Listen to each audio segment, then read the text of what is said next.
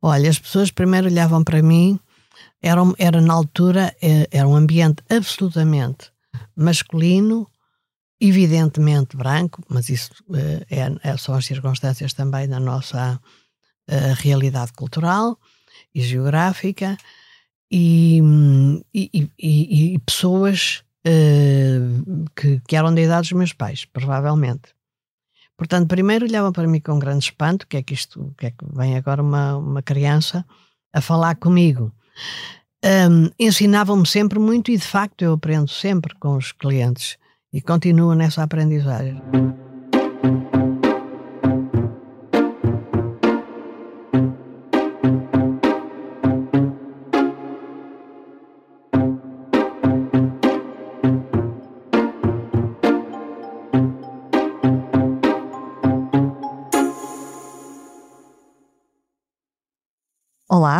Bem-vindos à segunda temporada do podcast O Céu é o Limite, um podcast sobre carreiras e liderança, onde partilho consigo as histórias dos líderes nacionais que estão a marcar o presente e prometem mudar o futuro, com as pessoas no centro da sua estratégia de gestão.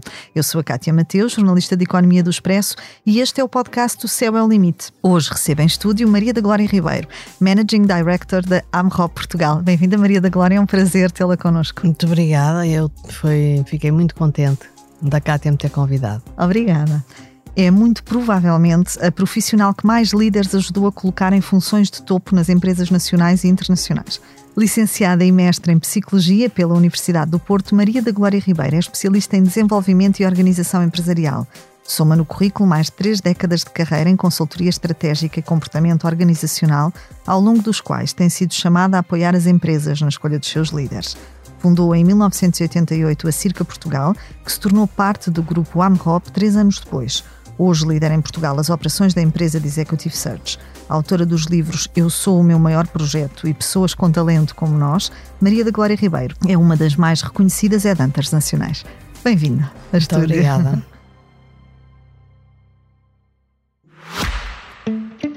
O depósito especial AB do Ativo Banco tem muitas vantagens. Uma TINB de 3,5% com mínimo de constituição de depósito de 500 euros recebe juros em 6 meses e não tem de ficar com o dinheiro preso até ao final do prazo.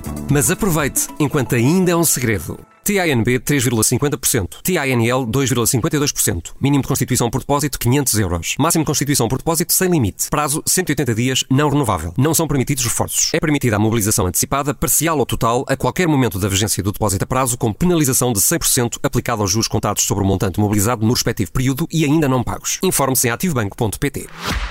Maria da Glória é provavelmente a pessoa que mais CEOs, CFOs, COOs ajudou a recrutar para, para empresas uh, nacionais. Uma espécie de olheira, como se diz na, na gíria do futebol, a identificar gestores de topo. Quem é a Maria da Glória e quando é que descobre este talento para identificar as pessoas certas para os lugares certos? Um, o que eu fiz e que muitas pessoas fazem e que me parece que ajuda o nosso desenvolvimento é aproveitar as oportunidades que nos separam. Uhum. Nós vamos andando e no nosso caminho uh, cruzamos-nos com muitas, uh, muitas oportunidades. Às vezes estamos tão distraídos que não os identificamos, é o primeiro erro. Portanto, é estar atento às oportunidades, ser, ter um pensamento a, a longo prazo, uh, portanto, estratégico, logo desde início. e foi isso que aconteceu. De facto, eu tinha a ideia de poder trabalhar na área das pessoas dentro de uma organização, logo que acabei uh, o mestrado. Era essa a minha ideia genuína. E, na altura, o Expresso, onde estamos agora, dominava em absoluto todo o que era concurso de empresas privadas e, portanto, do mundo empresarial e estamos a falar dos anos 80, finais dos anos 80, e portanto eu, como todas as pessoas, olhávamos uh, uh, semanalmente, íamos a correr, com, o expresso esgotava às vezes, portanto é, é, foi uma outra época, não é? Esgotava de tanta procura. E, e portanto eu ia logo, os meus pais tinham o expresso em casa, eu ia logo ver os anúncios e tal, e portanto andei nisso uh, há algum tempo. E a propósito de um anúncio que tinha respondido, um anúncio do Expresso que tinha respondido, já agora, por curiosidade, Paleiria. Uhum. Eu lembro-me de perguntar, em Paleiria? Vais Paleiria?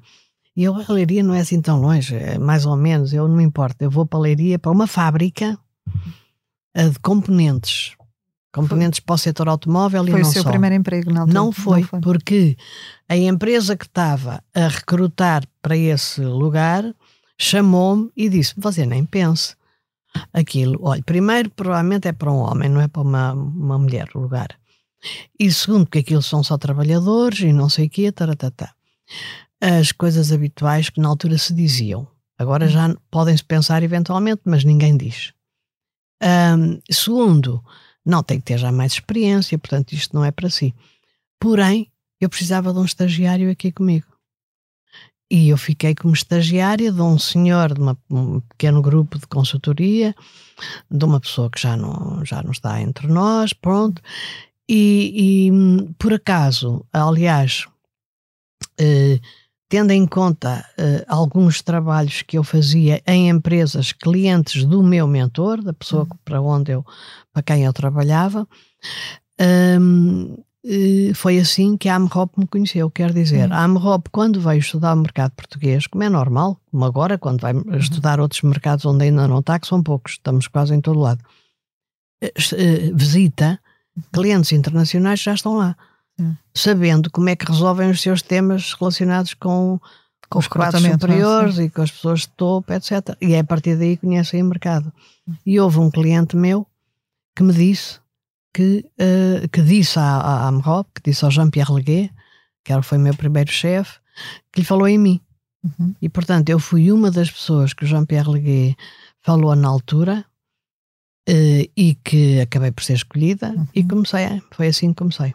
Mas a Maria da Glória, antes de, de- de estar na AMROP, eh, c- eh, criou a sua própria consultora, não A é? Circa A era Circa. de Jean-Pierre Leguet, não Ok. fui eu que a criei. Ok. Portanto, eu fui para grande espanto, porque Jean-Pierre olhava para mim, eu tinha menos de 30 anos, e dizia: Não vou acreditar, não estou a acreditar no que estou a fazer. Estou-te a dar a responsabilidade de desenvolver um escritório. Foi um desafio, era, não era fácil.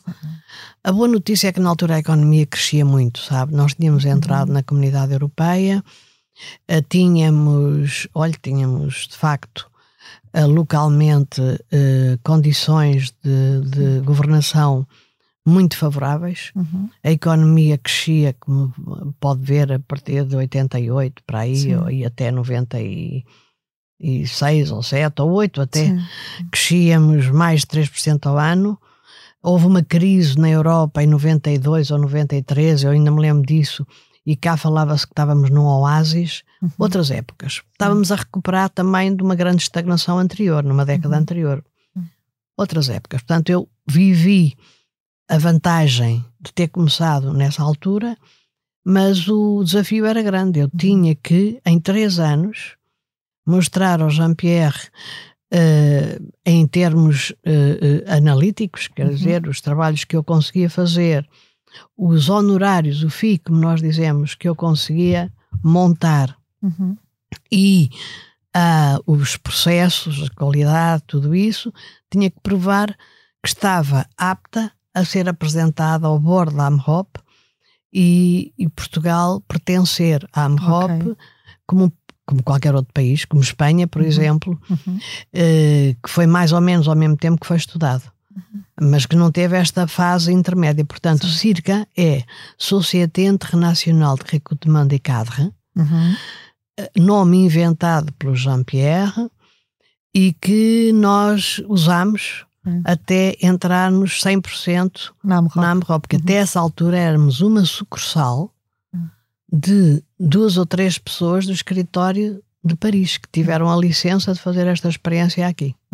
Maria da Glória, como é que era nessa altura, com menos de 30 anos, Hum. estar no mercado a recrutar quadros de topo? Olha, as pessoas primeiro olhavam para mim, era, era na altura, eh, era um ambiente absolutamente masculino, evidentemente branco, mas isso eh, é, é- são as circunstâncias também da nossa eh, realidade cultural e geográfica, e, e- e- e- pessoas eh, que, que eram da idade dos meus pais, provavelmente. Portanto, primeiro olhavam para mim com grande espanto, que é que isto, que é que vem agora uma, uma criança a falar Uhum. comigo. Hum, Ensinavam-me sempre muito e de facto eu aprendo sempre com os clientes. e continuo nessa aprendizagem. Já falarei porque é que, se calhar, uh, esta área interessa a mim e às, e às outras pessoas que, que trabalham nela. Uh, mas, portanto, era o que é que eu tinha que fazer? Eu tinha que provar logo que tinha o amadurecimento que podiam-me levar a sério, porque eu ia entregar. Uh, tinha que ter uma, uma conversa logo uh, inteligente, portanto, sendo capaz de interpretar o negócio e fazer as perguntas certas e, e, e, eventual, e, e, sempre que possível dar ideias diferentes do que tinham, não é? E fui ganhando confiança. Fui uhum. ganhando a confiança. Lembro-me, alguns desses meus clientes ainda andam por aí e é engraçado voltá-los a encontrar. Hum.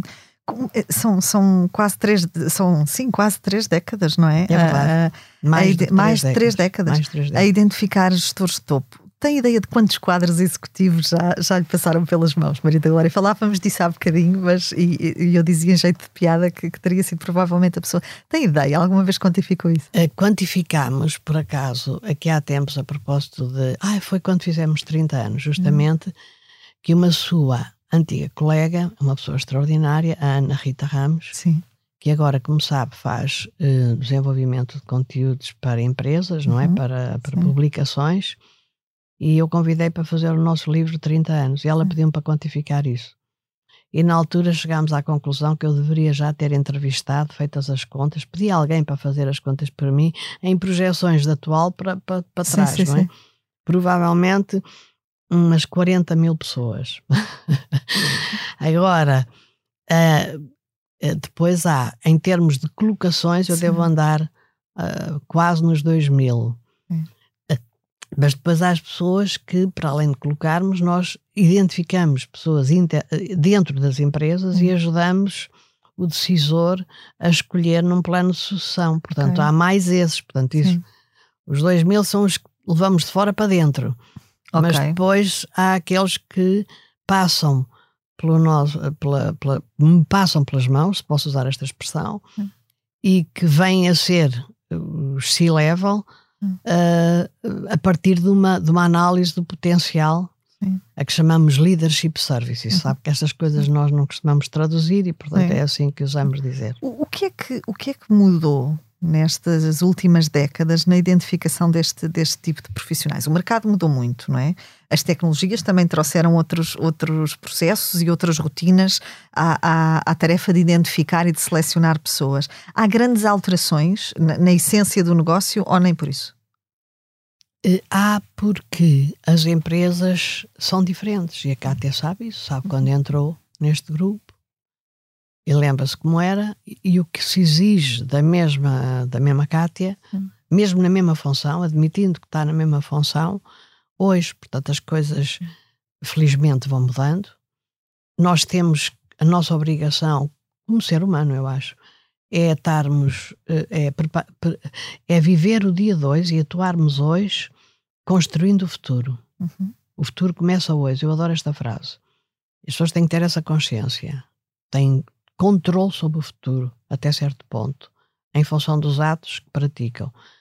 Portanto, isso é igual, mas as circunstâncias são muito diferentes. E havia preocupações diferentes das que há uhum. hoje.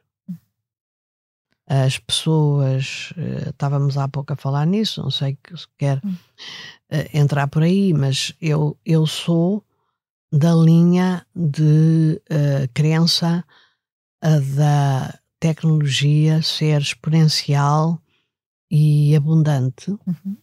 E essa linha de polo alto da Singularity University, uh, onde eu me inspiro e me sinto melhor nessa uhum. inspiração uhum. do que outras linhas europeias muito mais pessimistas.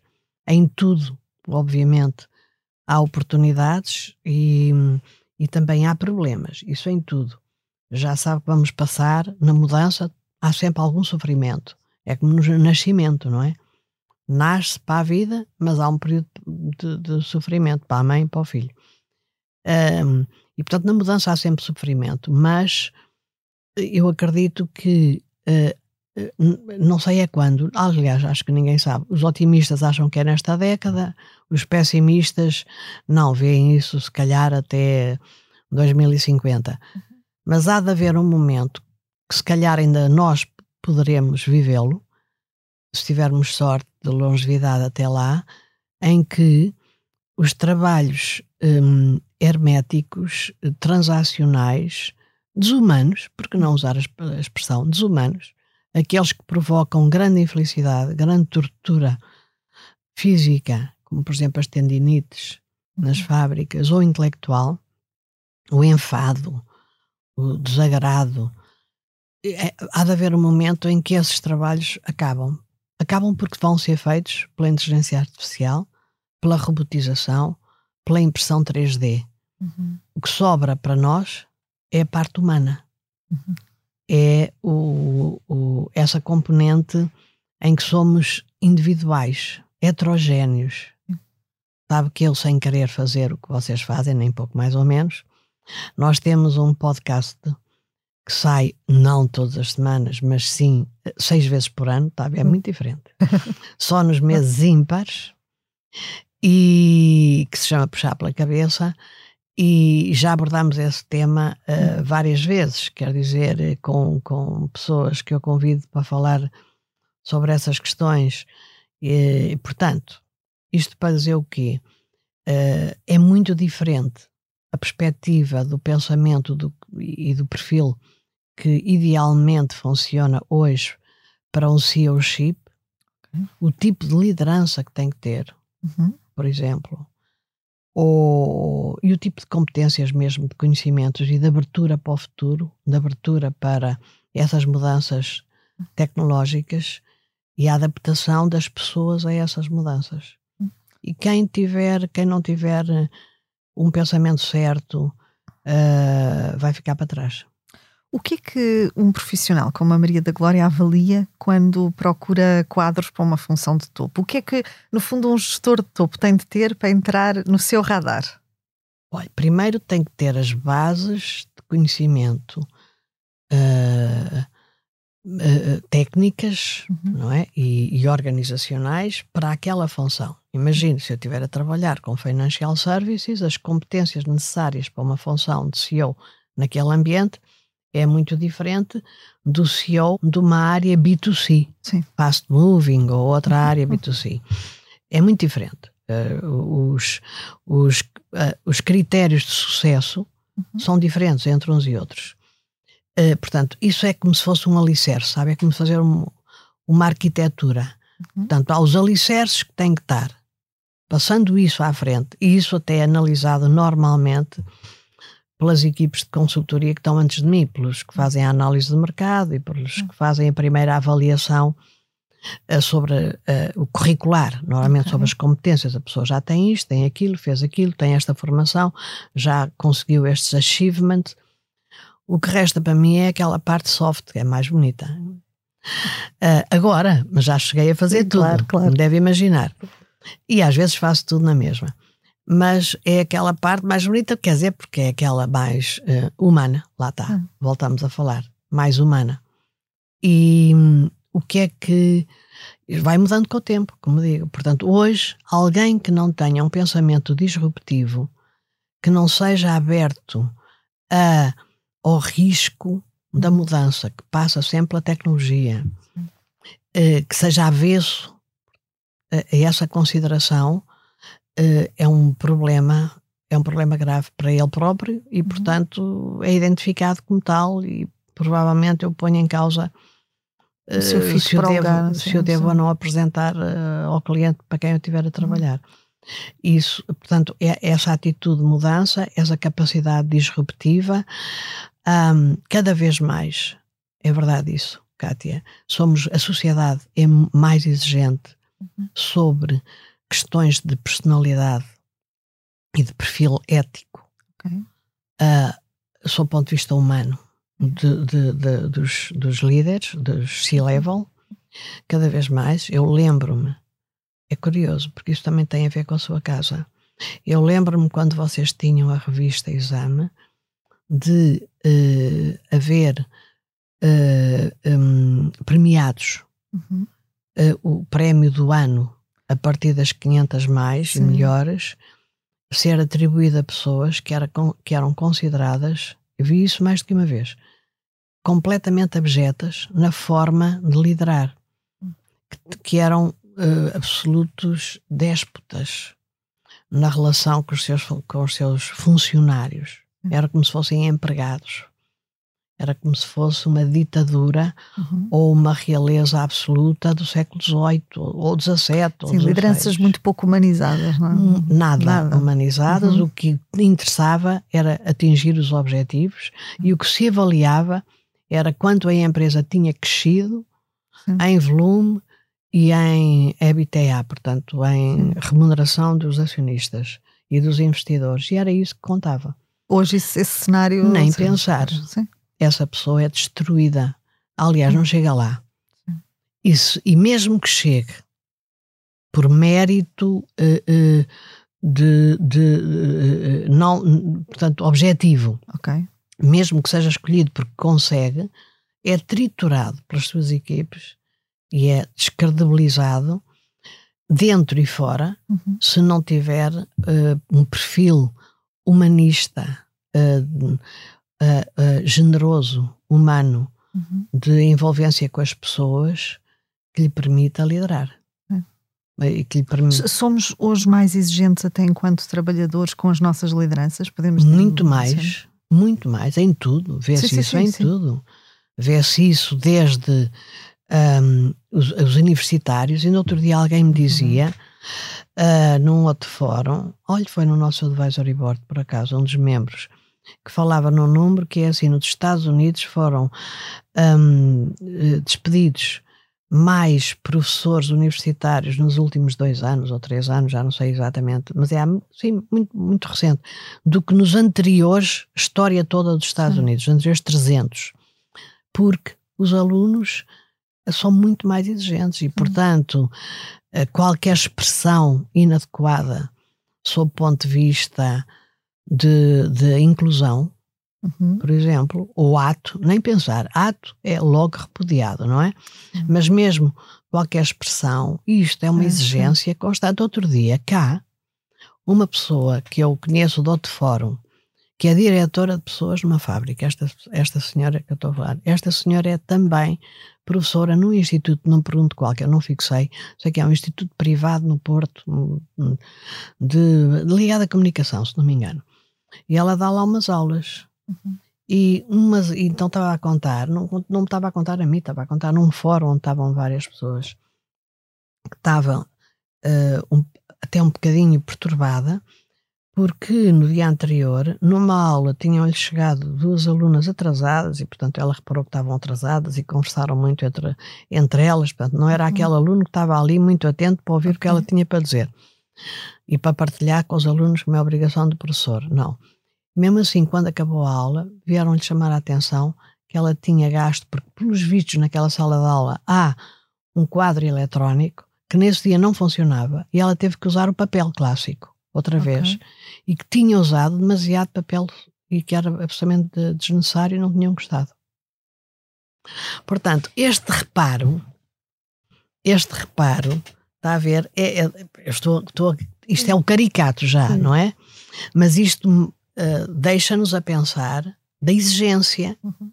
Portanto, que nós, que qualquer pessoa que exerça uma função uh, de liderança, seja a que nível for, seja mais pequeno, lidera quatro, mas é, o nível de exigência dos outros, destes quatro que lidera, é muito superior ao que era de antes. Uhum. uhum. Há uh, fatores de exclusão, por exemplo, uh, aquelas, uh, aqueles pormenores que às vezes são por maiores e que podem deitar tudo a perder num recrutamento para um quadro de topo. Ocorre, por exemplo, o comportamento nas redes sociais, a pegada digital. É um mito que isso seja de facto um fator de exclusão ou pode deixar um candidato fora? Olha, eh, se me perguntar se eu eh, peço uma análise e de eu analisar as redes sociais, nem penso, Kátia, não tenho tempo e as pessoas não têm tempo das coisas isso. que não gostam de fazer. Sabe isso? Quando nós gostamos de fazer uma coisa, temos sempre tempo.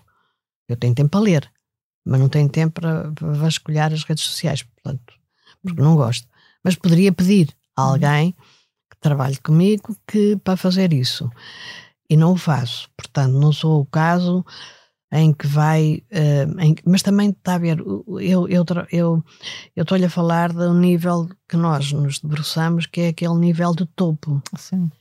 Onde as pessoas uh, têm muito cuidado nessa matéria das redes sociais, não é? Uhum. Aliás, já agora por curiosidade, algo que aqui há uns anos eu me apercebi, já agora, no tempo das uhum. redes sociais, uh, já me, me apercebi que achei muito curioso há, há uma área, a área do direito, onde muitas pessoas novas que entram em cidades de advogados importantes e que têm como objetivo eventual, eventual, uh, poderem estar disponíveis para alguns cargos governamentais, uh, não têm perfil nas redes sociais de todo se tiverem, há de ser um falso qualquer, só para andarem lá a ver, como muitas pessoas, Sim. pelos vídeos, Mas é engraçado que essa tendência tem crescido um bocadinho nos últimos anos, ou seja, nós tivemos um grande boom das redes sociais, de facto, em que todos os profissionais se posicionavam nas redes e, mais do que se posicionarem como meros espectadores, eram interventivos nas redes sociais.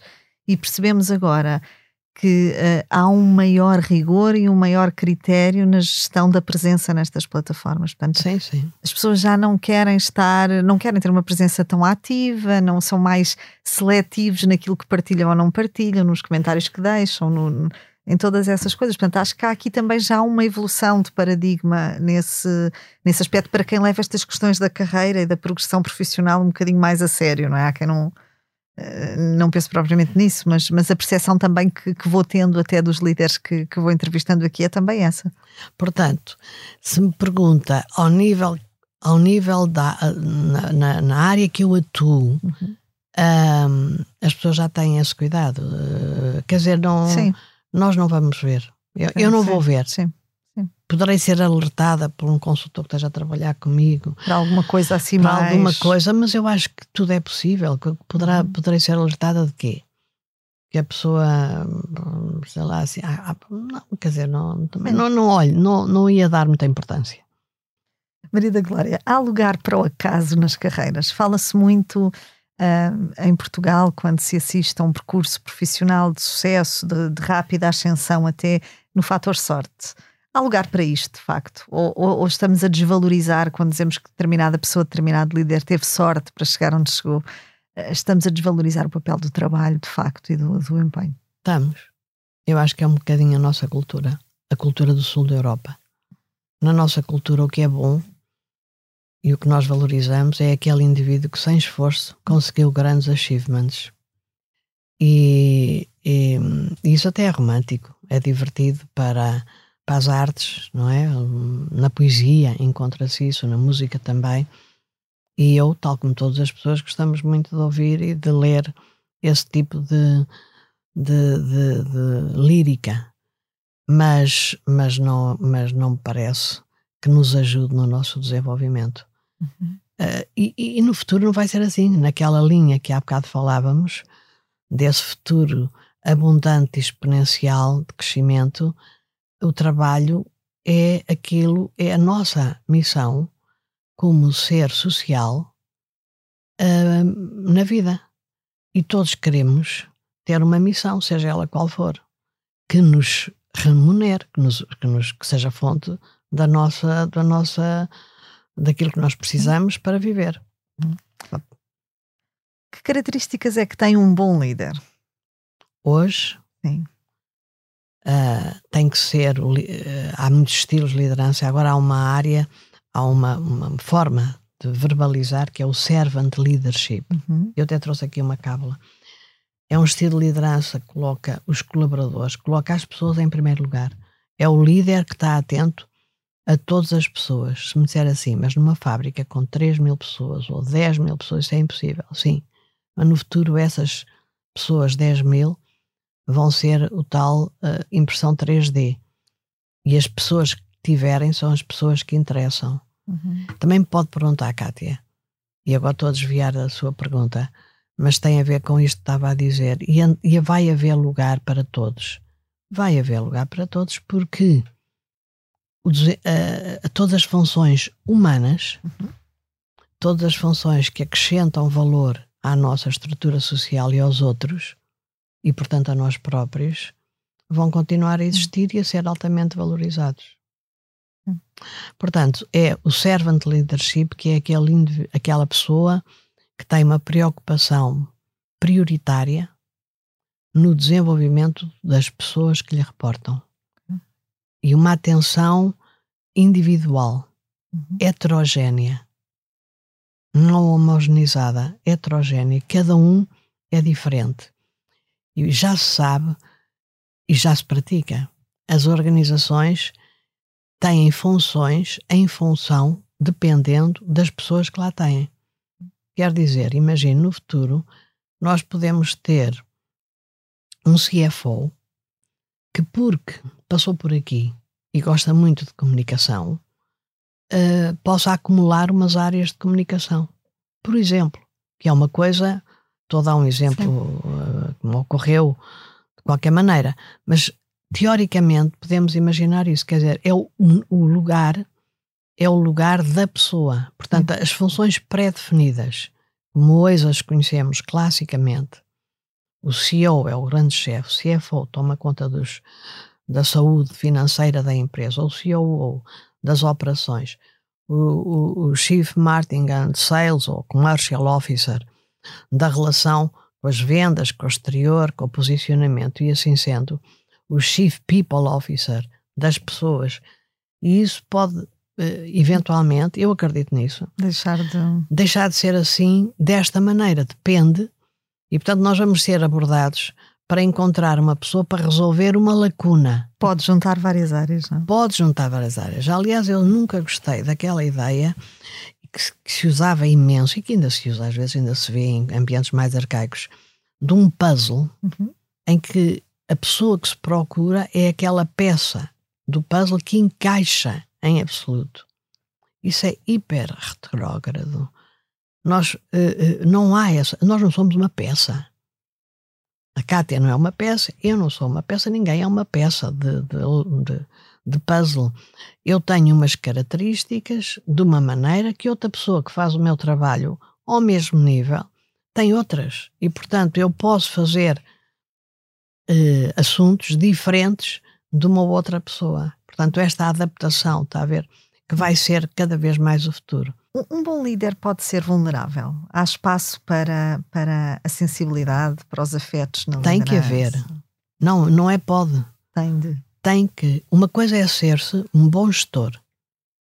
Sim. Está a ver, Cátia? Você pode ter à sua frente um indivíduo que seja o melhor gestor para aquele negócio, porque tem uma quantidade de conhecimentos e de experiências e de iniciativas de criatividade e até de disrupção que lhe permite conseguir prever e levar aquele setor, aquele negócio, a bom porto da melhor maneira. Mas depois essa, esse, esse gestor precisa também de pessoas abaixo dele para o ajudar. Sim, sim. Ou com ele, não é abaixo, é com, com ele. ele. E, essas, e para gerir bem essas pessoas tem que ser líder. E por aquilo tudo que já falamos, uhum. é impossível um líder não ser extraordinariamente humano, ético e generoso. Se não for generoso, nunca vai identificar as necessidades das pessoas que estão com ele que não lhe convenham. Não me convém nada que aquele indivíduo uh, queira só trabalhar meio tempo porque tem uma outra atividade também, portanto eu nem sequer reparo nisso.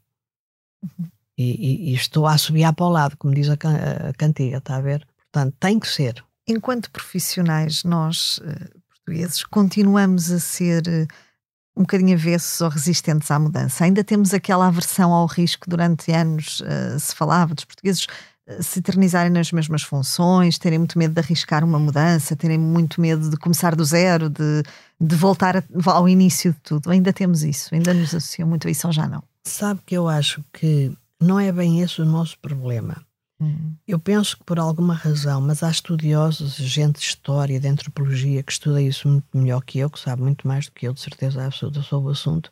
Eu já li alguns textos dessa gente desses universitários brilhantes e parece que a coisa começa ainda na altura dos reis, portanto, na, na monarquia. Por alguma razão, nós nos habituamos a ter sempre um ser, naquele caso era a realeza, uhum. depois passou a ser, a ser o Estado em geral, que toma conta de nós. Quando não é o Estado, é uma empresa. E a empresa, quanto maior, mais garantias dá de tomar conta de nós. E, portanto, habituamos-nos a ter sempre uma entidade que uh, uh, toma conta de nós. Alguns de nós não somos assim, corremos riscos, são aqueles que têm sucesso, que são os empresários, como o fundador desta casa, por exemplo, um, e, e, e são características que alguns têm. Mas será, acho que o nosso problema, como cultura portuguesa, em, numa parte negativa, é um, é um pouco esse, uhum. essa ideia de, eh, de não nos gerirmos a nós próprios. Colocar isso na mão do outro, essa do responsabilidade outro. na mão do outro. Eh, nós até há textos sobre isso, que é o Managing Oneself. Uhum. O Peter Drucker começa a escrever sobre isso, papers. Já o senhor velho, mas brilhantíssimo, como sempre foi enquanto viveu, uh, há, olha, isto é, são textos de 99, 2000, uhum. portanto, são coisas que têm agora 23, 24 anos. E, e há um texto que se chama mesmo Managing Oneself, que é cada um tem que ser capaz de traçar o seu caminho e de se gerir. Uhum. Para isso tem que se ter confiança, tem que se ter capacidade para correr riscos. Uhum. E tudo isto é, muitas vezes é difícil. As pessoas uhum. entram no mundo do trabalho ao mesmo tempo que criam uh, uh, necessidades financeiras correlacionadas com a criação de família, com a casa, com, com, com créditos de toda a ordem. Portanto, ficam muitas vezes aprisionadas, aprisionadas e não podem e não podem eh, sequer pensar. Aliás, são bloqueados qualquer pensamento que possam ter durante a noite no sonho de correr algum risco, porque não podem. Um, agora, isso é a pergunta a seguir talvez fosse é o nosso fado? Eu acredito que não. E eu noto que hoje isso é muito diferente do que era no passado. Olha, mas não é muito diferente só cá em Portugal. Eu conheço um curso que se chama SEMS, que é um curso muito interessante, internacional, um mestrado internacional, que tem ali lugar na Nova. Uhum. E conheço alguns, e aquilo tem entre 80 alunos, normalmente 60 não, não são portugueses, e dos desses 60, metade são alemães, e estamos a falar de la creme de la creme daquela gente, porque é um curso muito elitista, uh, e uh, esses indivíduos não ficam satisfeitos a ir para as grandes empresas. Hum. Eles às vezes pedem apoio e, e, nós às vezes tentamos ajudar, assim, a meia dúzia deles, escolhidos pela professora Caterina da Silveira, que está à frente da, do curso, um, e, e, são indivíduos que não querem já aquela ideia de ir para uma grande empresa que os patrocina, by the way. É a McKinsey, é Procter Gamble, é a Nestlé, entre outras, Big Corporation, que, os, que patrocina o SEMS. Porém, e eles têm logo um lugar para ir para essas empresas. E muitas vezes não querem isso, são atraídos por uma startup, onde é só risco. Hum.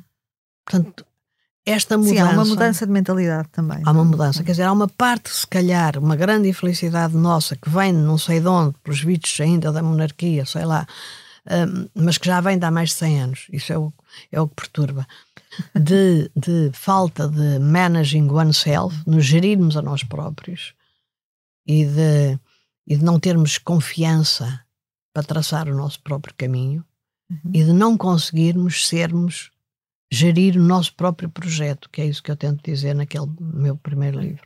Eu, eu ia falar agora exatamente do seu livro, do, do Eu Sou o Meu Maior uh, Projeto.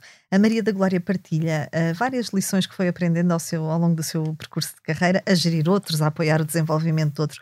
O que é que aprendeu ao longo deste tempo com os CEO que, que ajudou a identificar? Ai, aprendo todos os dias, Kátia. O que tem de interesse, se me pergunta porquê é que Uh, não só eu, mas é Sim. curioso que são mais as pessoas que entram no meu negócio no mundo inteiro e, e, ficam presas a ele do que aqueles que depois mudam para o outro, para o mundo corporativo, ao contrário de outros setores de consultoria, onde as pessoas 80% muda sempre para o, para o, para o corporativo. Um, o que tem de interesse no meu dia a dia é a aprendizagem. Cada lugar, cada os setores vão mudando. Uhum. Está a ver? Uns desaparecem com a globalização. Nós somos um país não emergente, economia média, não vale a pena dizer uhum. pequena e estarmos sempre a destruir-nos, é média, tendo em conta a, a, dimensão europeia.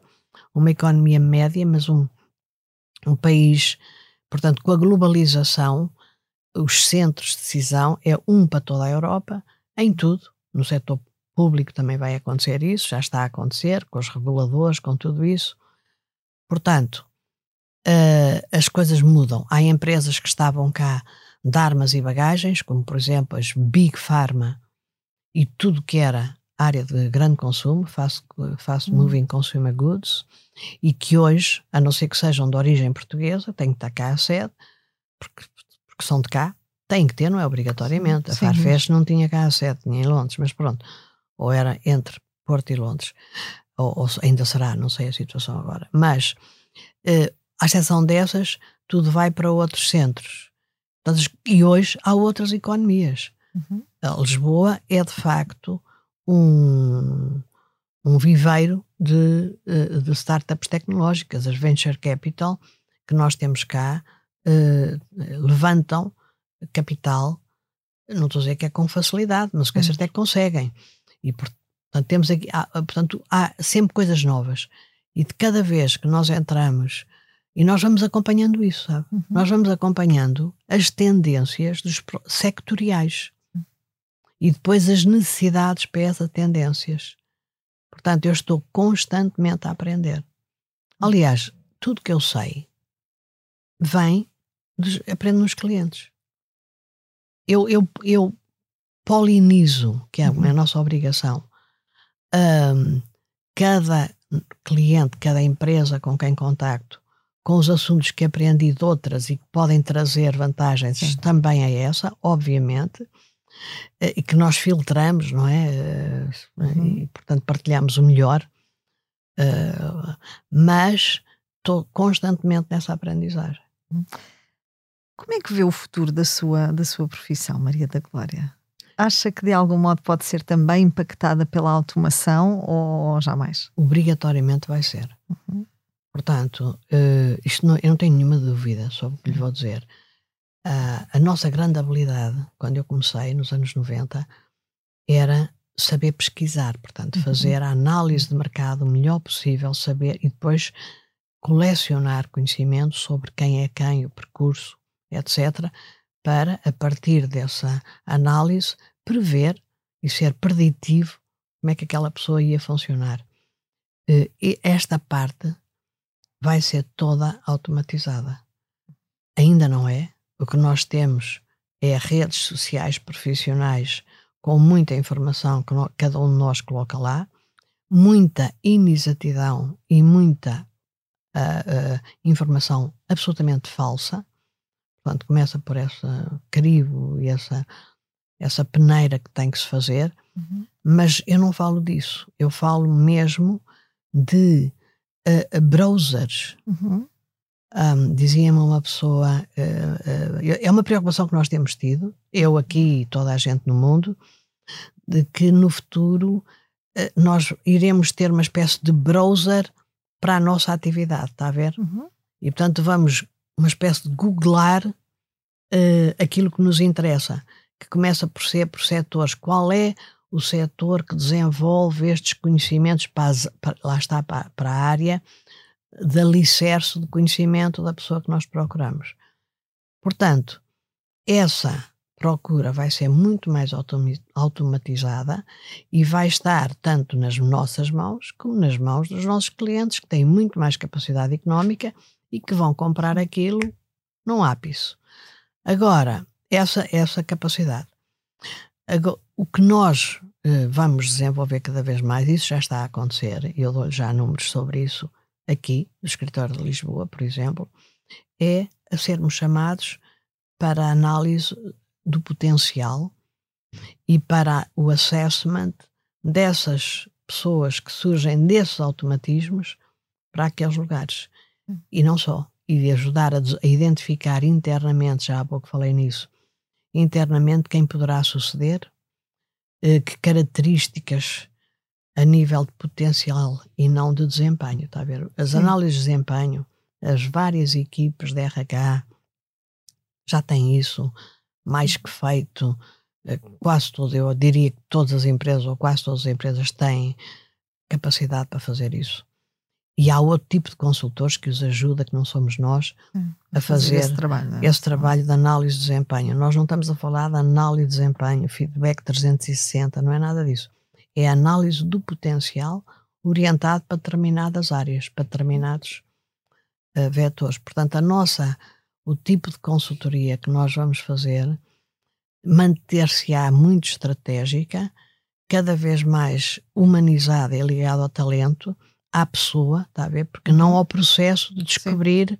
no final quais, quais poderiam ser as pessoas a analisar para determinado lugar. Portanto, sim, vai mudar muitíssimo. E liderar humanos, antecipa alguma vez que uma máquina possa liderar o homem? Não. Não pode liderar, pode. A máquina poderá, algoritmos hiper sofisticados, poderão ajudar a gerir, a criar, por exemplo, a saber quais são os produtos ideais. Imagina aqui na sua casa, aqui, quais são os produtos, como este podcast é um produto, outros produtos ideais para os próximos curto prazo, longo prazo. Pode haver algoritmos e inteligência artificial que suportem essa. a dar ao Francisco Balsemão todas essas informações mas tem que haver o líder para liderar a si e a todos os outros humanos na organização. Já que falamos de liderança, vamos falar de governos também. Uhum. Maria da Glória, em tempos, quando, quando falámos, e eu, eu gosto sempre de falar uh, consigo sobre estes temas, um, falámos do, do recrutamento, em profissionalizar os altos cargos públicos e, eventualmente, até... Há, há, quanto tempo é que foi essa conversa? Ai, foi pai, há uns dois anos, três anos. Ah, uh, acha que a democracia sairia a ganhar se o recrutamento de um ministro ou de um primeiro-ministro fosse feito por um headhunter? Não tenho qualquer dúvida. Não tenho qualquer dúvida. Nós somos a bandeira da meritocracia. Está a ver, Kátia? Hum. Com a nossa shortlist, na nossa shortlist, três ou quatro que apresentamos ao decisor, nós chamamos cliente, são os indivíduos que, uh, sem qualquer interesse, de forma absolutamente independente, são analisados para aquela função. Uhum. Portanto, é a meritocracia pura, pode-me dizer assim.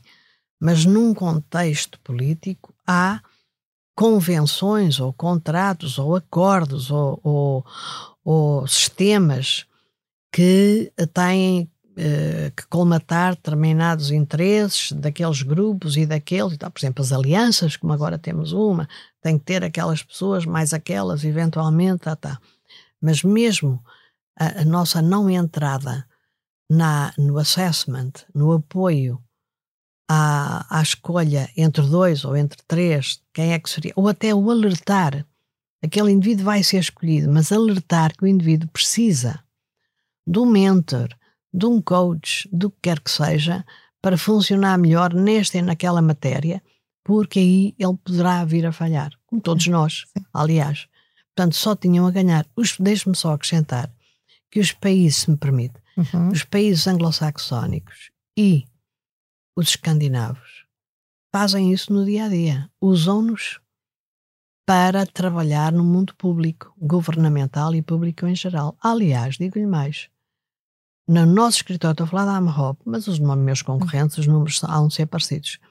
No nosso escritório norueguês, o maior, no, no final do ano, nós fazemos sempre uma PAI a ver quais são os setores. O maior setor de atividade é o setor de governo. Portanto, eles trabalham sistematicamente. Isto também acontece na Austrália. Uhum. Há uh, práticas que vêm de trás de transparência em que uh, isso acontece, uhum. a ver, na Austrália, em grandes organizações, como por exemplo escolher o líder dos, dos Jogos Olímpicos ou, de, ou dos escoteiros mundiais, ou, Às vezes até somos convidados a entrar em parceria com concorrentes nossos uhum. e muitas vezes pro bono e às vezes até nos pode interessar fazer isso. Já me aconteceu ser chamada para ajudar num processo desses mundial, uhum. um, mas só tinham a ganhar. Uhum.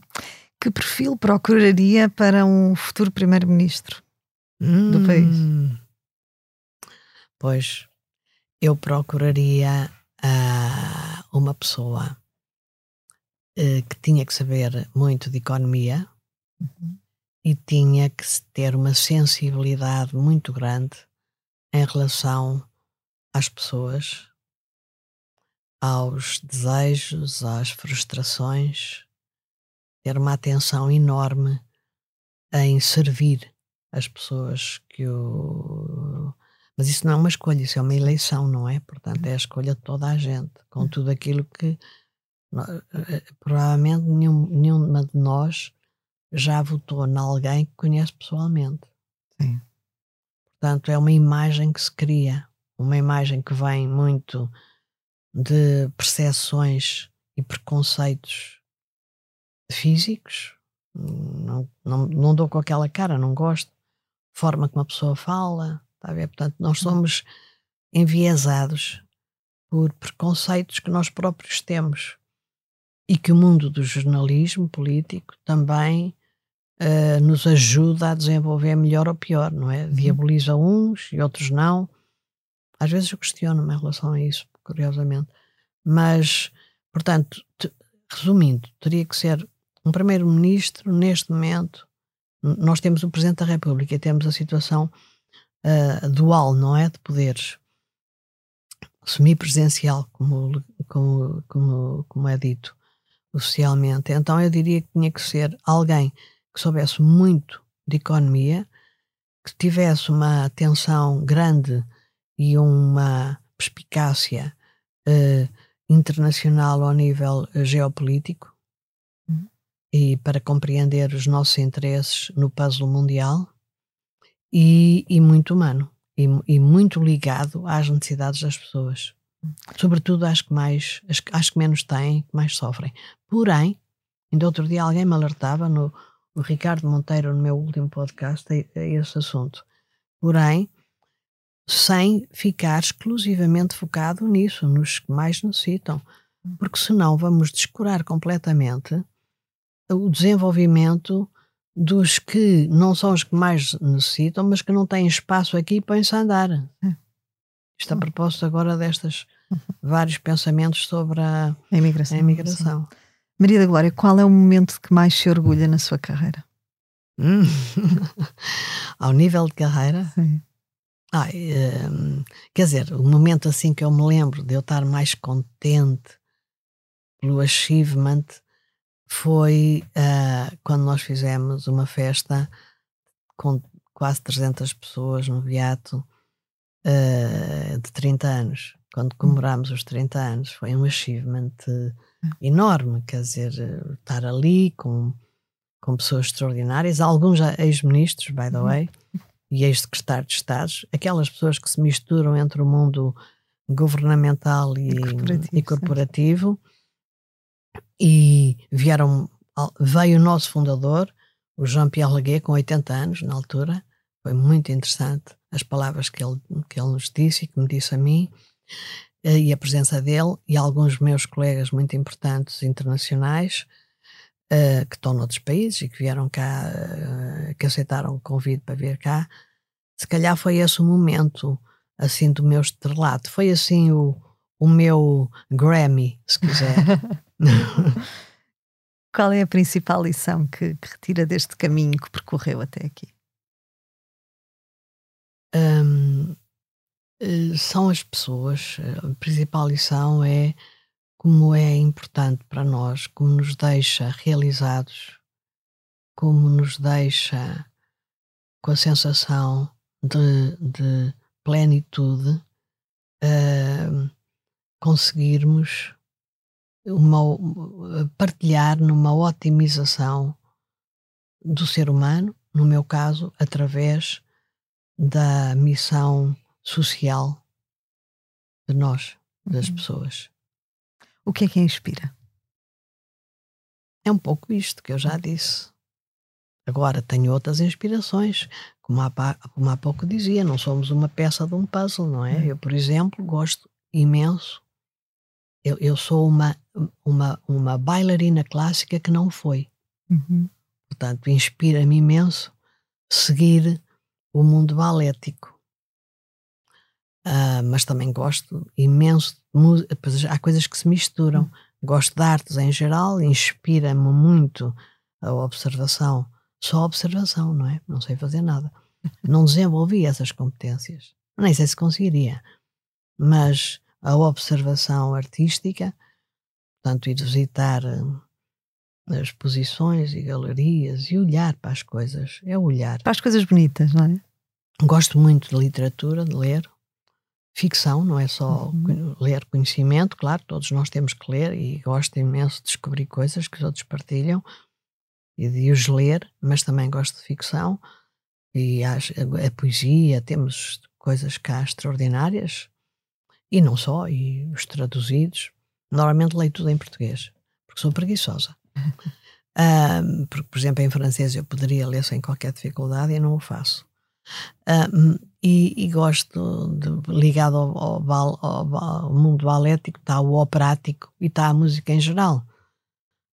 Portanto, inspiram muitas coisas, não é? Está a ver? Eu sou o conjunto disto tudo. Mas inspira-me a ter tido, acabar todos os dias com alguma coisa de, de conquista humana. Obrigada, Maria da Glória. Eu é que agradeço muito. Fechamos assim o episódio de hoje do Céu é o Limite, que contou com a edição em sonoplastia a cargo de Salomé Rita. Tivemos connosco Maria da Glória Ribeiro, Managing Director da Amarop Portugal. Foi um prazer tê-la em estúdio, Maria Muito da Obrigada, eu é que gostei de estar também. Quanto a nós, marque encontro consigo daqui a uma semana. Até lá, já sabe, fique bem, o céu é o limite.